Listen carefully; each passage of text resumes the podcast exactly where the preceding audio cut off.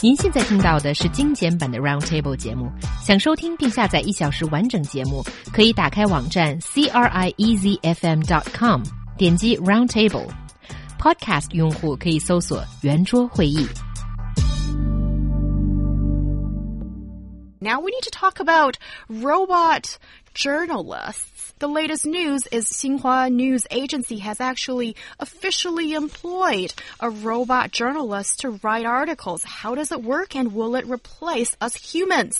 在智能社会，机器人正在协助甚至取代人类的工作。一名叫做快笔小新的机器人记者成了新华社的一名新员工。现在问题来了，机器人记者是怎么写稿子的？人类记者会面临失业危机吗？So what is this robot journalist and how does it work? Work so I can determine whether my job is kind of at risk here or not. Oh, it's actually a very interesting story, isn't it? Xinhua News Agency, as China's largest news agency, welcomed its new employee. He Yang mentioned his name is called Kuai Bi Xiaoxing, also a very lovely name. Right now, the robot is working for Xinhua Sports Department, Economic Information Department, and China's uh, Securities Journal, producing stories of sports news in Chinese and English, as well as financial news reports. And actually, China, of course, is not the um, only and first country which implemented such technology. For example, AP has published the story in this January that uh, contained no byline. It was written actually by a robot. The so-called robot journalism has enabled AP to crank out some 3,000 reports each quarter, up from 300 according to uh, a press release there. And the work procedure is also not that difficult. Um, they collect data first and then they process the data and then they will do the writing automatically. And then, you know, after the editing uh, procedure, the article they've written will be published. So see how easy is it for them a task to write. The simple definition there for people that didn't quite follow that is basically it's a robot installed with automated software which takes data and then just turns it into words. Now I'm assuming that it's not that simple. The algorithms that they probably use they uh, teach it the basics of journalism as well. So when we write a report, we start with the key information and then we filter downwards. I, am assuming it's able to uh, mimic these processes. T- to me, guys, this is not a new story. This is the oldest story we could ever found because robots taking the jobs of humans has been going on since 1962, which was when General Motors were the first ever right. company to employ robots into their factories. In the early 2000s, in uh, 2003, was when we saw Tesco implement self-service checkouts. Waiters. I like that. Um, every time I go to a tes Tesco, I use the service. There you go. See, Luo Yu's yeah. a fan. He he's a fan of people being unemployed. he loves it when he sees people put out of work. But the um yeah, but I use them as well. Being fair, but that started in the early 2000s, and that was when robots started infiltrating the service industry and now it's just gone a step further and they're able to do slightly more difficult jobs. It's something that we've all known is that robots are going to keep getting better, and to account for it, we need to keep retraining, which is strenuous but becoming a necessity. I'm not surprised that that uh, speech came from Sam, our tech person. You know, he's familiar with technology and always up to date with what's going on in the tech world. And I see Sam blushing. See, I rarely say good things about him, and cherish it when it happens. It was the first time, I think. That's not true. The second time. Yeah, maybe. Yeah, the second. and for someone like myself, myself, our dear listeners know that I happily live in my cave, so all of this is unfathomable for me. And for me, I think there is a major difference because we used to think, like the examples that Sam gave, that it's robots taking over uh, manual work jobs. And it shouldn't affect, you know, like knowledge worker jobs, like a journalist, right? And I think that is I think it's a bigger leap in technology than what we think. And that's also the part that kind of worries people that is it going to be the trend that more and more of these um, intelligence or knowledge required works are going to be taken over by robots? I don't think, uh, you know, our journalists, the real journalists, will be taken over by those robots. Luo Yu, when you say that, when you're talking about the quotes unquote real journalists, be a bit more specific. Are you referring to features writers, people that write in-depth stories? What what Right. what do you consider the real journalist to be? I, I think you know um, these robots. What they can do is uh, compiling some reports based on figures and data. They're able to Um, write hard news stories. Right. When it comes to uh, the in-depth stories, be it by financial stories, business stories, or political affairs stories, I mean, you have to hire a real journalist to do the deep um, and thoughtful discussion and uh, you know analysis. No, I completely disagree with that. I think there are limitations to what the robot can do, but I don't think that's it. I think when you're looking at an in-depth feature report, you're looking at comparisons between this event and what's previously happened. You're looking at the possible ramifications and the after effects of what's happened. All of this analysis can be done potentially by a machine. The only thing that I think a robot can't do is that it can't talk, it can't, it doesn't have inspiration. It can't build on human experiences because it has none. And as we all know, experiences are the key to inspiration. It's because of what's happened to us that we're inspired to do certain things.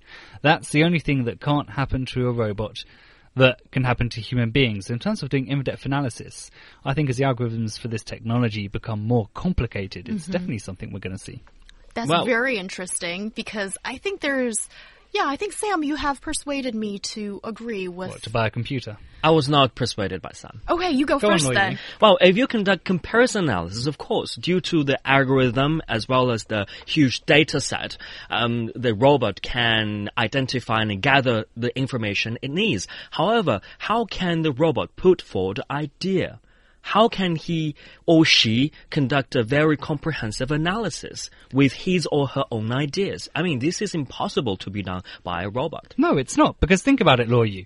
If you have a bunch of things, if you have A, B, C uh, that happen, yeah, and you, the computer has to process it and then give you the possible following outcomes of what could happen and the solutions to those outcomes. It's able to do that. That's just like simple math. It's just what you're saying is that it can't have new ideas. Mm-hmm, mm-hmm. Right. But that's the only limitation it has is inspiration.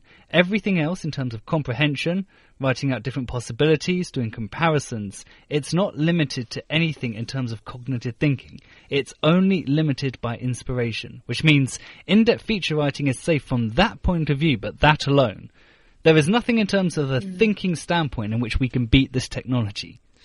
Yes, I think, uh, yeah, oh no. Now in my mind, it's just like robots taking over so many industries. That is going to be uh, danger for a lot of people with their jobs, but it solely depends on how uh, intricate, complicated, and perfect is that algorithm, right? To make the thing so comprehensive, make it produce top notch work. Because let's go back to your example, Sam, that in Tesco, in the supermarket uh, counter in the UK, when the checkout is usually uh, you can choose the machine option, and there's always that noise.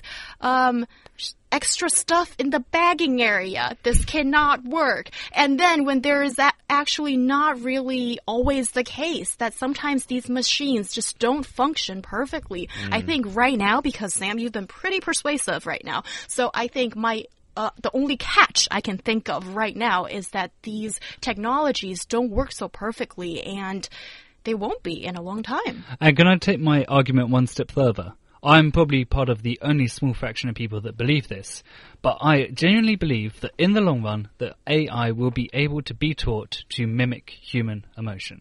And I'll give a very simple example. At the moment, if you were to ask Siri, um, should I go to the beach or should I go to the shopping mall?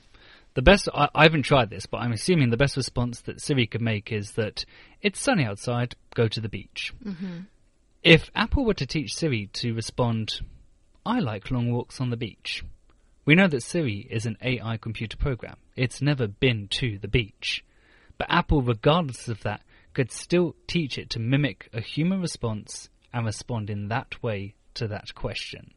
If AI can be taught to say that, if it can be taught to say, if you ask it if you, if you should go to the beach and it says, I like long walks on the beach, what's to stop AI from using, mimicking other terms of human emotion and writing at the same level as us? I'm so scared right now. I'm so scared right now, It's and the same. It's the same basis, same idea, just much more developed.